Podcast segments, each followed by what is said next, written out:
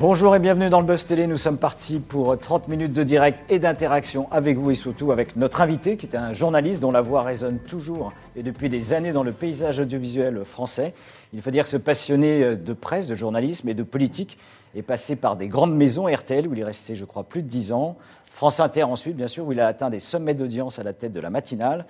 Désormais, ce passionné toujours du service public. Hein. Il est à la fois sur France 5, on va en parler avec lui, également sur France Culture le week-end, mais il nous offre surtout aujourd'hui un bonbon qu'on va consommer sans modération.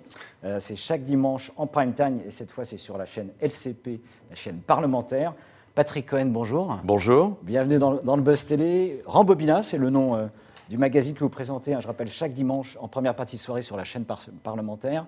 Euh, cette semaine, vous avez un invité prestigieux, Robert Madinter, pour le rappeler, qui a été gardé sous en effet sous François Mitterrand et surtout grand artisan de l'abolition de la peine de mort en France, déjà, euh, la première rencontre avec, euh, ce, personnage, on peut dire même illustre, comment vous définiriez euh, l'engagement de cet homme? Ah, l'abolition de la peine de mort, c'est le, combat de sa vie. il l'a souvent raconté, y compris dans des livres, deux livres majeurs, l'exécution, l'abolition, où il raconte tout ce combat qu'il a pu, qu'il a eu la chance. C'est rare d'avoir quelqu'un qui euh, qui combat dans son métier pour une cause et qui est euh, lui-même, euh, qui l'a fait aboutir, qui, est l'artisan de, son accomplissement et, de quelle manière? D'où ce moment à la fois d'éloquence, de, de, grande passion, d'érudition historique, qu'est son discours à l'Assemblée nationale pour porter le projet d'abolition de la peine de mort et qu'on a choisi dans Rambobina de rediffuser en intégralité. On en a souvent des petits bouts. Euh, euh, mesdames et messieurs, les ministres, les députés, j'ai l'honneur, au nom du peuple français, de vous demander l'abolition de la peine de mort. Ça, on connaît.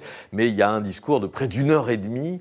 Euh, il a ses notes devant lui, mais il les regarde très peu. Il, il semble improviser, en fait, comme il a écrit le discours intégralement et qu'il y a passé une partie de son été, il le connaît quasiment par cœur.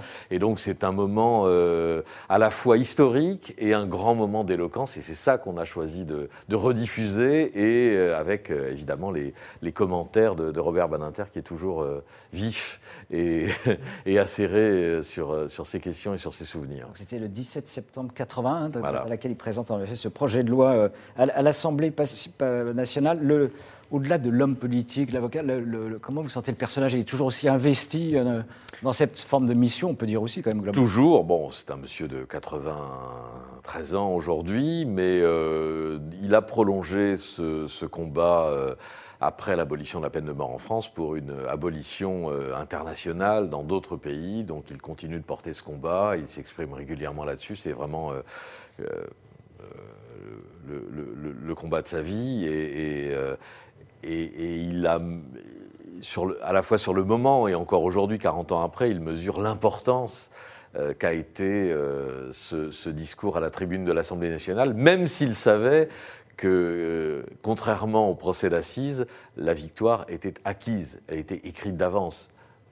c'est très amusant parce que, évidemment, on n'a pas de documents qui montrent euh, Robert Badinter plaider aux assises. On a euh, quelques transcriptions de ses plaidoiries, mais euh, tous ceux qui en ont été les témoins savent que ce sont des moments exceptionnels et, des moments en plus d'improvisation. Ça n'est jamais écrit, alors que là, son discours était écrit. Mais aux assises, on ne sait pas comment le jury, dans quel sens la pièce va tomber et comment le, le jury ensuite va délibérer. Alors que là, il fait son discours en sachant que la majorité de l'Assemblée nationale, avec euh, la gauche et une partie de la droite, c'est important, euh, va, voter, l'abolition de la peine de mort. Déjà conquise.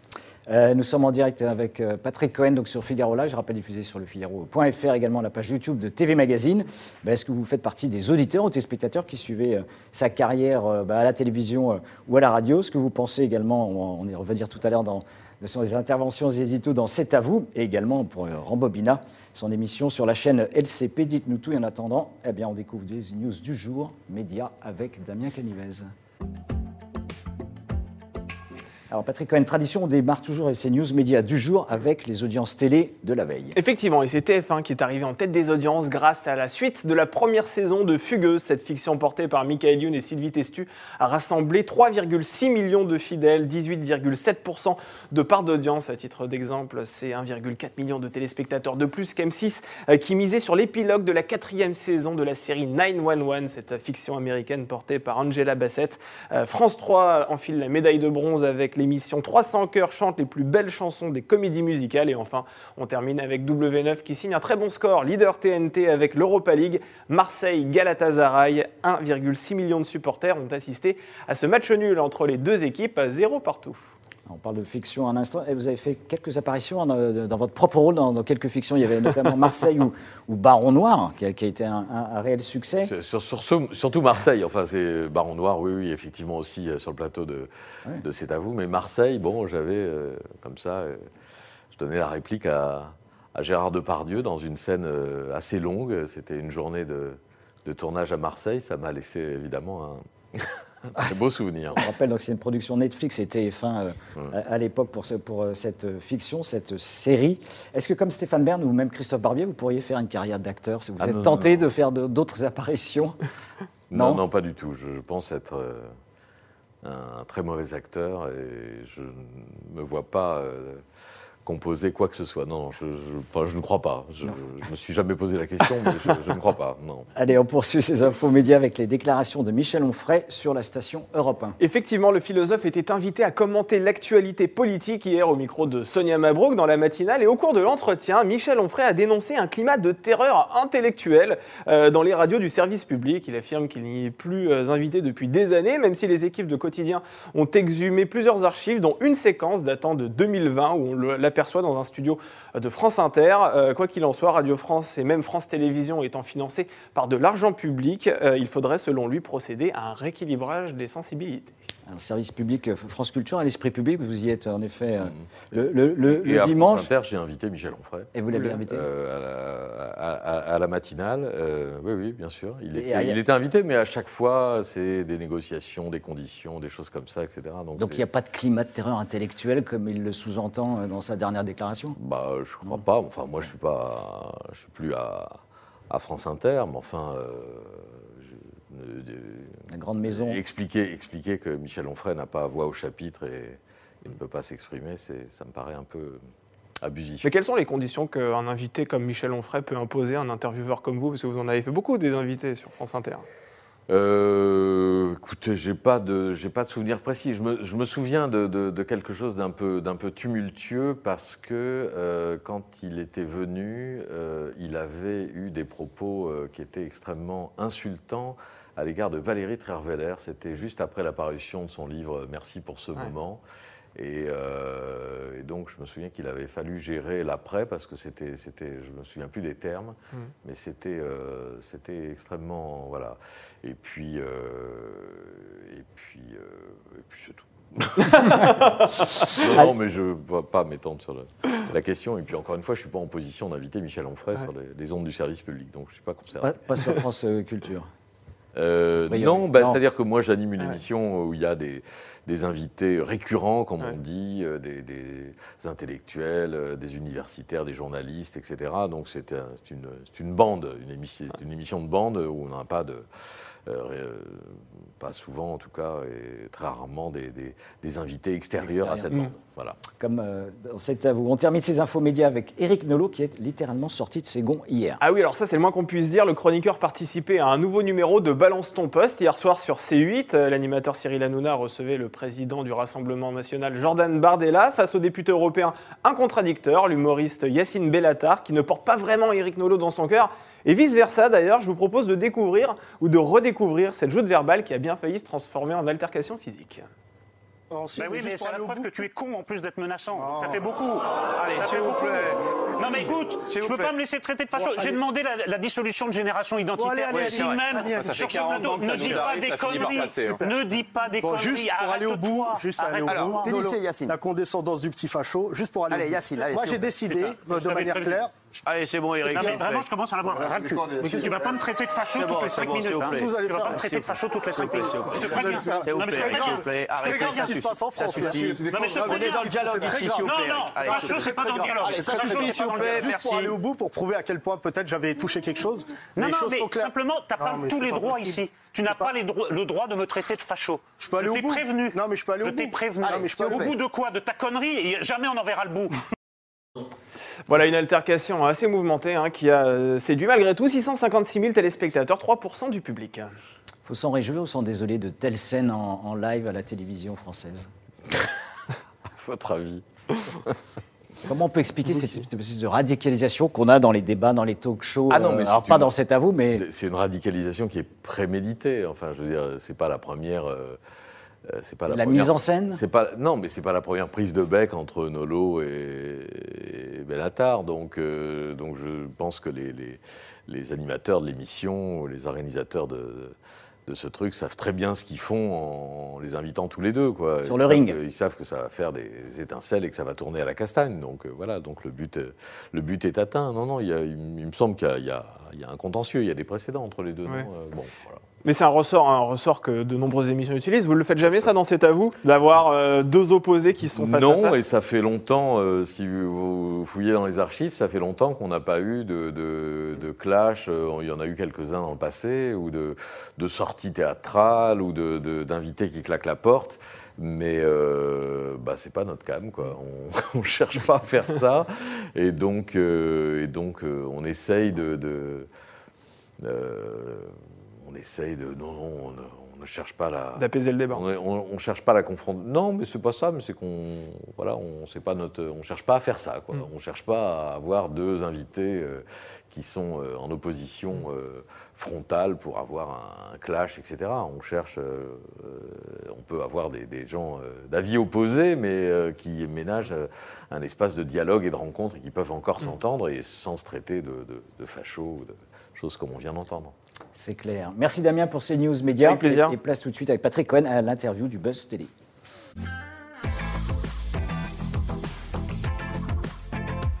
Numéro donc de Rambobina ce dimanche en prime time sur LCP avec Robert Badinter. Et la première chose, c'est le, le sentiment qui vous gagne lorsque vous êtes face à lui et que vous dialoguez euh, avec cet homme euh, très important quand même pour la justice française.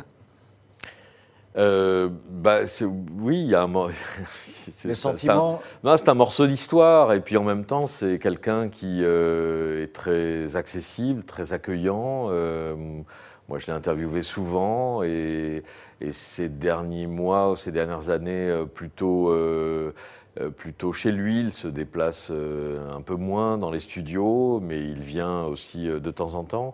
Et c'est quelqu'un qui, euh, oui, qui suscite. euh, euh, On peut dire le respect, admiration le respect, en tout cas le respect et, et l'admiration, oui. Pour, ça se voit un peu dans le regard, en effet, dans, dans votre regard au cours de, de l'entretien. euh.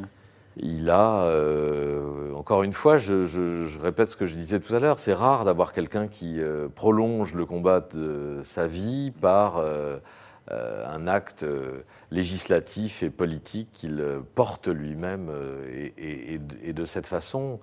Et euh, il a une euh, force de, de- conviction, euh, une éloquence qui, euh, et une passion intérieure qui, qui force le, le respect, l'admiration, oui.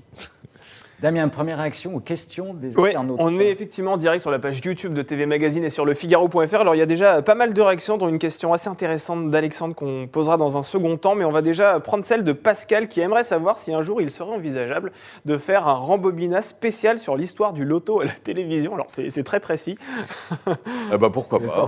Alors il ne faut Euh, pas pour- qu'il y ait forcément de politique dans, dans votre émission, parce qu'on est quand même sur la chaîne parlementaire. Est-ce que c'est pas Ah non, non, non, non, non, non. Alors, on a fait euh, des variétés euh, dans tous les sens, des fictions, et on a fait des jeux télévisés. J'ai au moins deux souvenirs de jeux télévisés.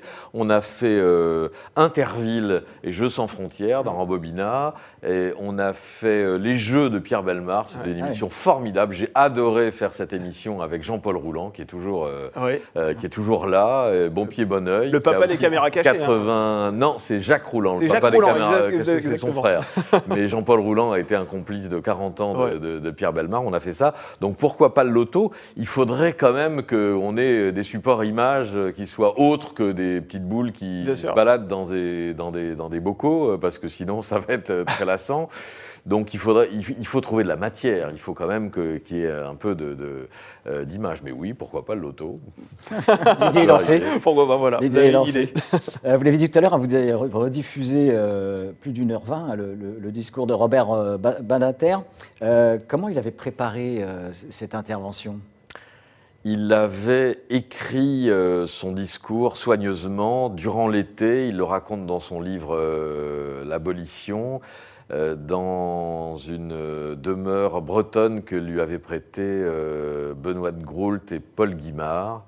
et donc il s'était réfugié quelques semaines au bord de la, euh, en Bretagne, et, il avait écrit, et il, écrit dans son, dans son bouquin, il le rappelle en plateau, que ça lui était venu euh, très facilement, qu'il avait euh, tout ça en tête, tout le contexte historique. Il y a de longs développements historiques, il, rappelle, il, refait toute l'histoire des, des, abolitionnistes dont on trouve les premières traces dans la pendant la Révolution française, le Pelletier de Saint-Fargeau, qui a mmh. été l'un des premiers abolitionnistes historiques, et puis euh, Jaurès, enfin avant Jaurès, Victor Hugo, euh, euh, Jaurès, Clémenceau, qui tous ont plaidé pour, pour, pour cette abolition. Donc il s'inscrit dans une longue suite historique et il le, rappelle, il le rappelle très bien. Et donc l'écriture de ce, de ce discours, oui, ça s'est fait en Bretagne durant l'été, avant la rentrée de septembre. Et est-ce que vous avez vous-même un souvenir personnel de ce moment, de ce discours?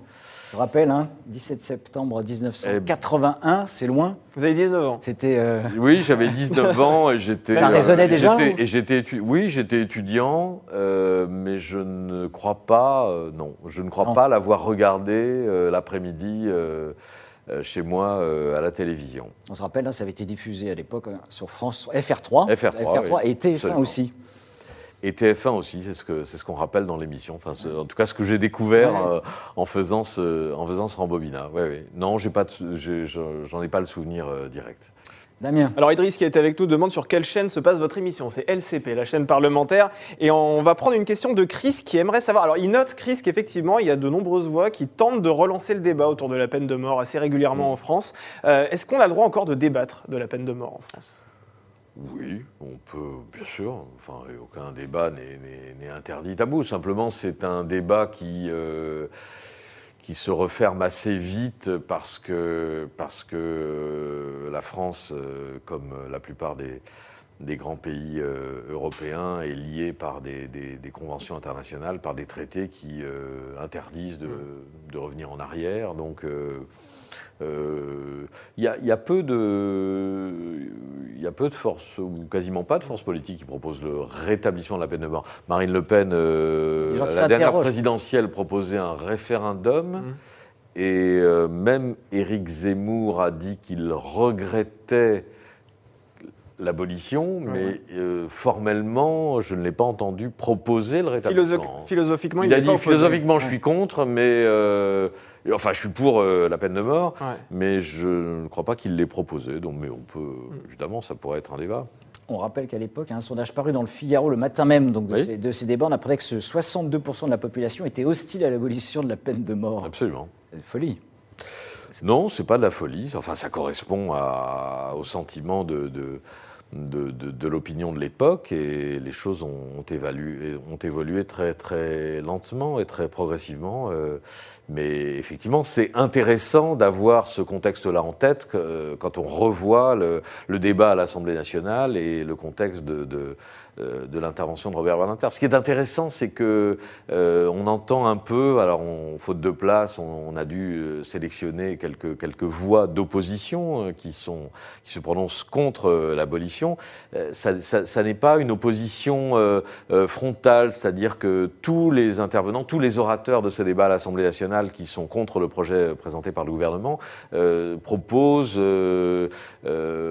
proposent de, de, de, de limiter l'application la peine de mort, de, la réserver aux crimes les plus graves, ou aux terroristes, ou aux assassins d'enfants, etc. De la remplacer mais, mais, euh, je crois de mémoire, aucun ne propose de statu quo. C'est intéressant, parce que l'opinion majoritairement, euh, et vous l'avez rappelé, euh, les deux tiers quasiment. 62%. moins un peu moins des deux tiers, et, pour le, maintien de la peine de mort, mais, mais personne ne, réellement ne, ne propose de statu quo.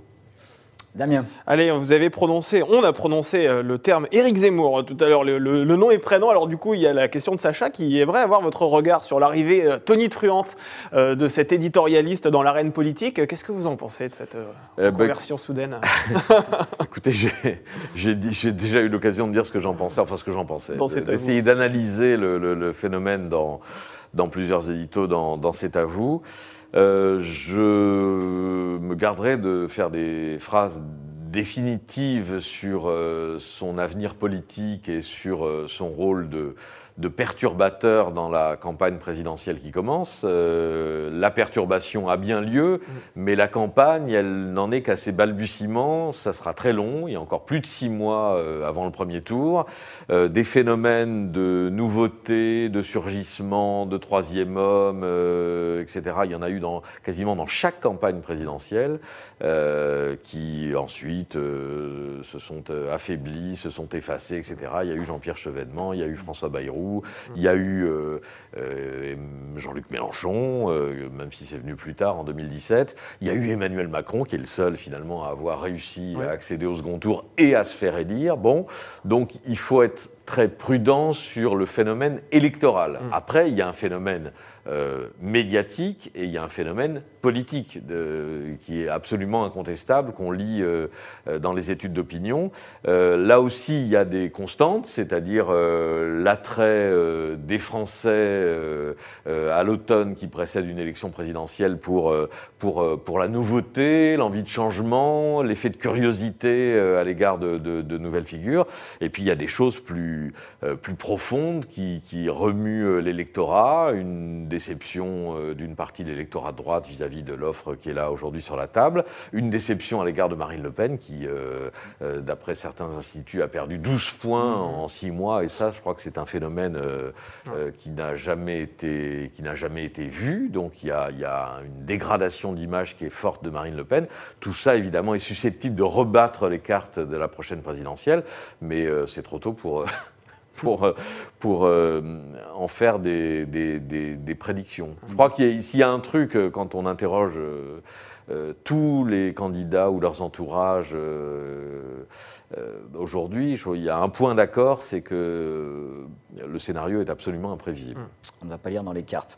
Euh, Eric Zemmour il y a quelques semaines encore, un des éditorialistes hein, de la chaîne CNews qui appartient à Vivendi, hein, de, Vincent Bolloré, qui a repris également en main la station Europe 1. Vous avez fait le choix de quitter cette station en, fin de saison, dernière. Euh, il fait peur, Vincent Bolloré? Euh, il, En tout cas, il est. il, est. oui, enfin, là où il passe j'ai envie de dire, là où il passe, le journalisme trépasse. Il y a un peu de ça là-dedans. Moi, mon combat, il n'est pas là-dessus. Euh, j'ai eu l'occasion de, prendre la parole publiquement euh, au moment de, la grève qui a été menée à, Europe 1, euh, qui, portait l'inquiétude des salariés face à la à la reprise de, cette maison. Et avec le recul, et euh, six mois après, on peut considérer, euh, moins de six mois, que cette inquiétude était justifiée vu ce qui a été fait de, cette antenne.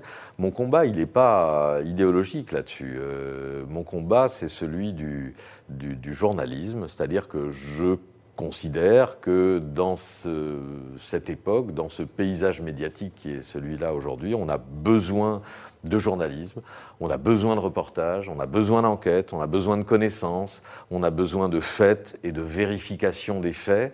Euh, et que ce journalisme-là, qui est le journalisme, il est en recul, il a tendance à être en recul face à l'opinion, face à des chaînes qui privilégient euh, l'opinion au détriment euh, des faits du journaliste. Ça veut pas dire qu'il ne faut pas d'opinion, hein, évidemment, il en faut, mais à côté, voilà, si euh, le Figaro se réduisait au Figaro Vox, eh ben, ce serait moins bien, moins, moins intéressant. Je pense pas mélanger les faits. Ça, ça, marcherait moins bien. Si, ça peut, ça, ça, peut se mélanger, mais en tout cas, les deux doivent exister. Et moi, en tout cas, je crois profondément à la valeur du journalisme et aux besoins de journalisme dans l'époque dans, dans, laquelle on est.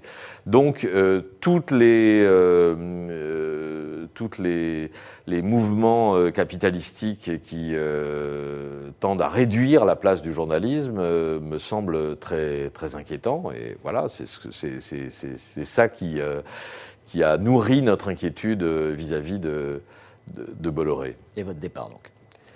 Et mon départ qui n'a pas été seul. Enfin, on, est, on est à pas loin d'une centaine de salariés, ce qui est considérable dans une radio comme, comme Europe 1.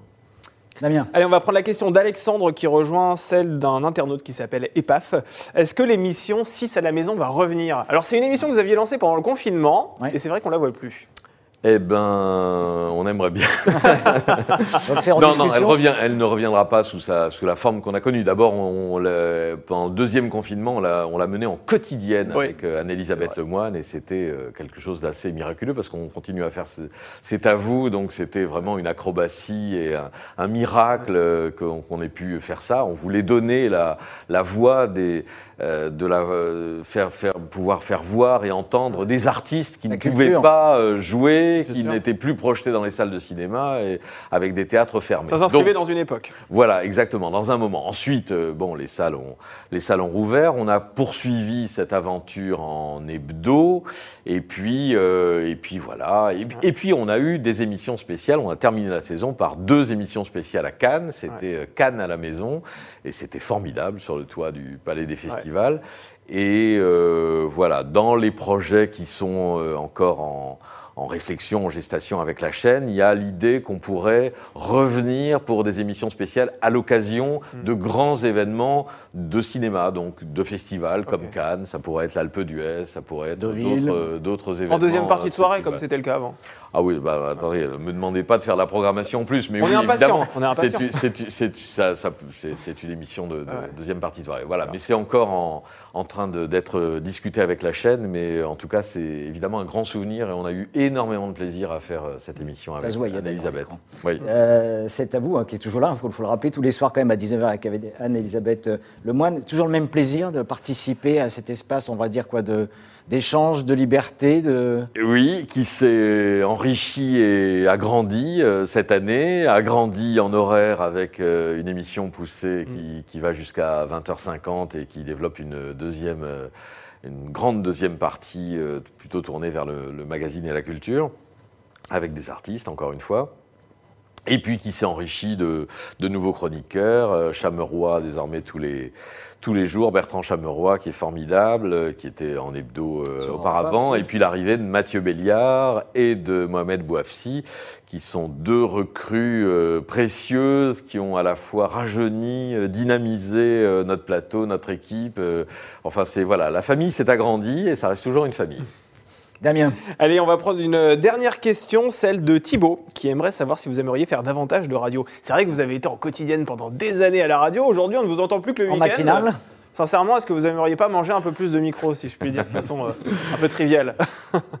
La radio, ça reste. Euh, c'est votre premier métier la, passion de ma vie. Voilà. Donc je ne peux pas vous dire euh, autre chose que, évidemment, j'aurai toujours un désir euh, ardent de, de, faire la radio, d'être euh, en contact direct avec, euh, avec l'auditeur. Voilà, c'est quelque chose qui, qui dépasse, pour moi en tout les, les, dans les plaisirs du journalisme.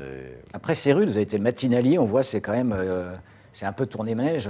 Beaucoup, beaucoup d'animateurs, de journalistes, dans Corman, sont passés aux commandes des matinales et on voit que c'est quand même, outre l'agenda qui est compliqué, il faut se lever très tôt, etc. On voit quand même qu'au bout de 1, 2, 3 saisons, malheureusement. Ah, j'ai fait 7 saisons à France Inter quand même, c'est une, petite, une petite longévité. Et euh, j'ai fait le compte un jour, tout cumulé, je ne dois pas être à très loin de 20 20, 20 saisons de, de, matinale. Si on, si on y ajoute, euh, j'en ai fait à RFI, j'en ai fait à RTL, j'en ai fait à Europe 1, évidemment, j'en ai fait à France Info, euh, plus France Inter. Euh, donc tout ça, ça fait pas loin de, de 20 années.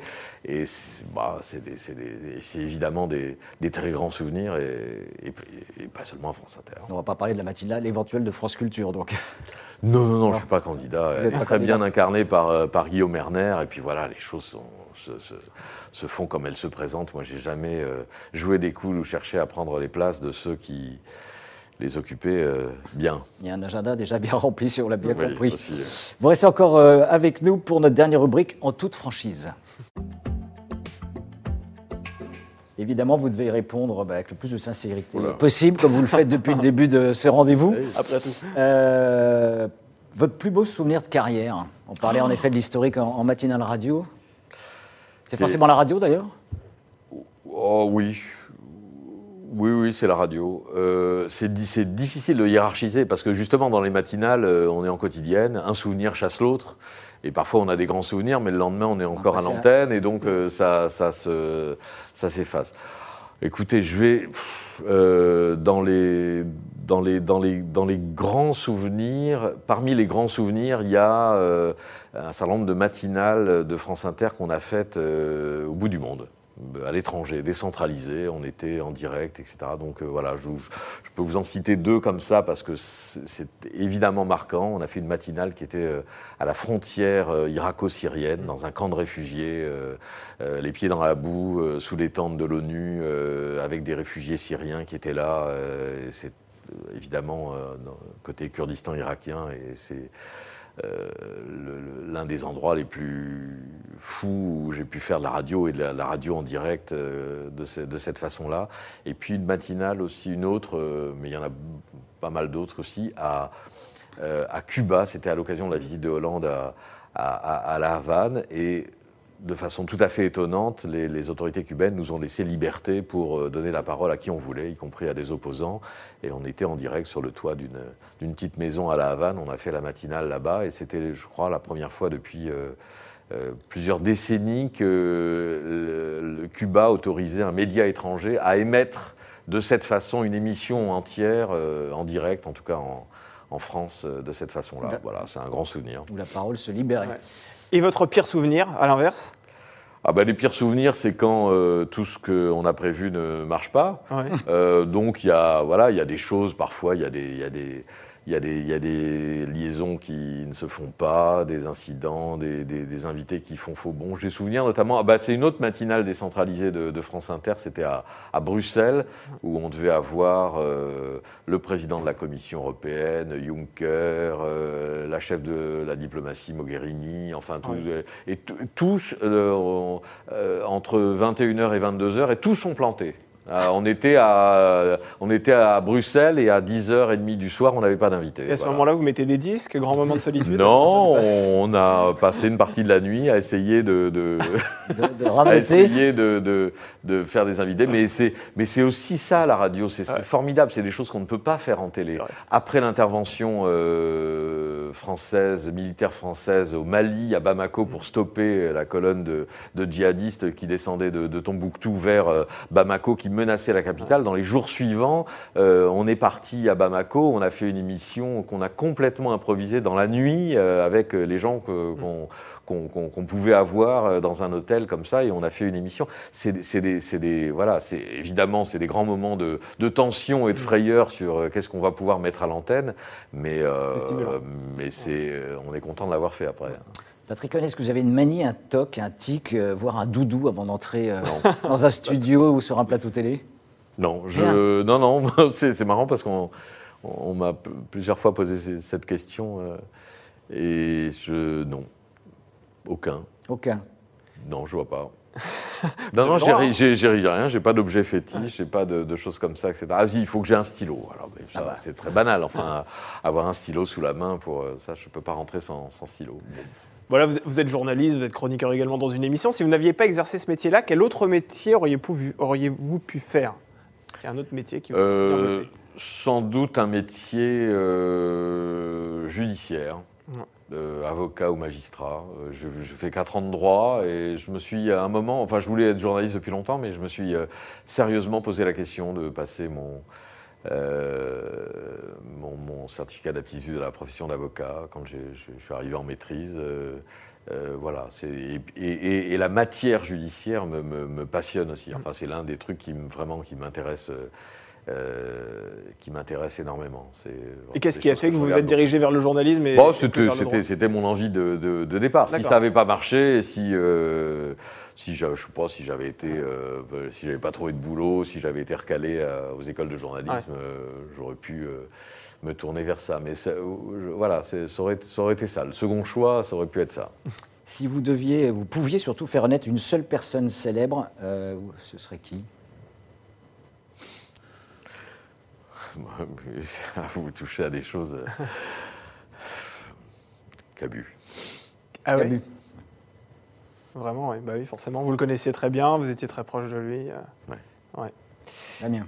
Allez, on va prendre une question, par exemple, euh, Patrick Cohen. Si euh, demain vous êtes à l'Élysée, bon, pour l'instant vous n'êtes pas candidat à l'élection présidentielle. Hein. On ne parlait pas de vous tout à l'heure, c'était Éric Zemmour. Mais admettons que vous arrivez à l'Élysée, vous êtes le nouveau chef de l'État. Quelle est la première mesure que vous prenez? Quelle question, mais jamais je pense à. Vous êtes révolté contre quelque chose dans la vie Une chose pareille.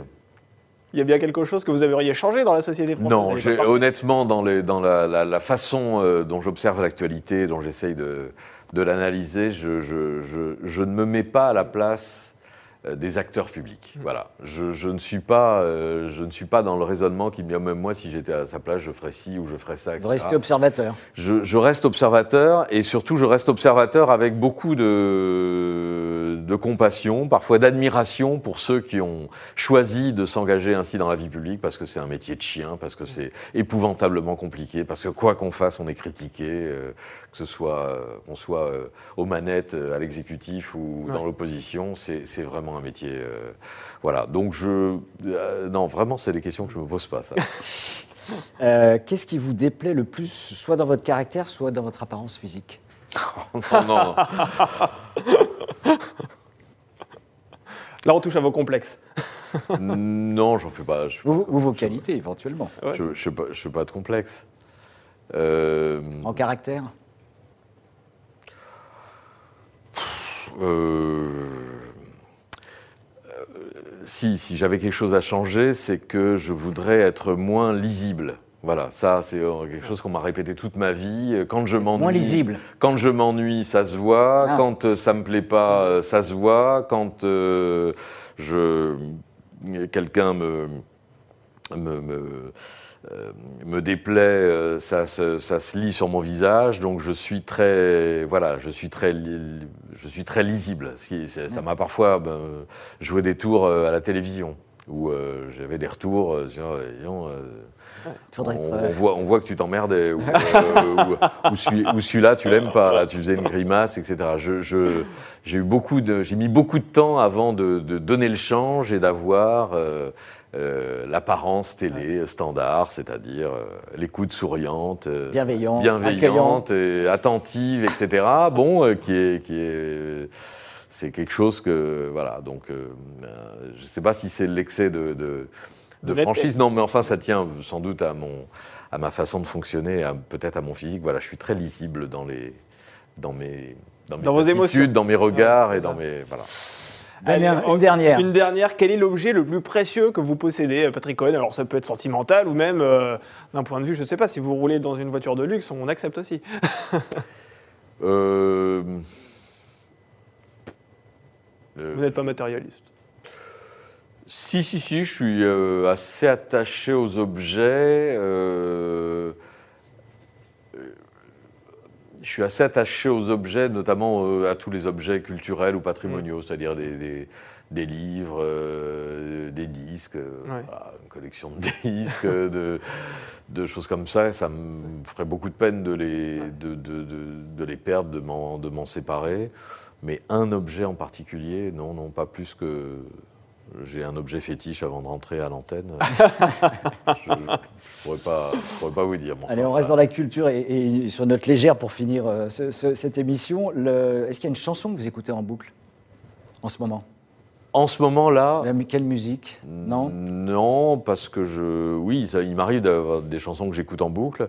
Euh, pas en ce moment, et mes écoutes musicales sont très diversifiées. J'aime beaucoup le jazz, j'aime beaucoup la chanson française, mais je suis à l'écoute aussi de ce qui, de ce qui fait, euh, de ce qui a du succès. donc il y a beaucoup de, beaucoup de choses. Voilà. Ce que, ce que j'ai le plus écouté ces derniers mois, ce que j'ai le plus entendu, c'est sans doute Clara Luciani, qui a été l'un des euh, dont l'album entier et c'est un ou deux titres phares ont été les, tubes de l'été, voilà. Mais, mais, mais, en tout cas, j'essaie de, de, varier, de, de, diversifier mes écoutes, voilà.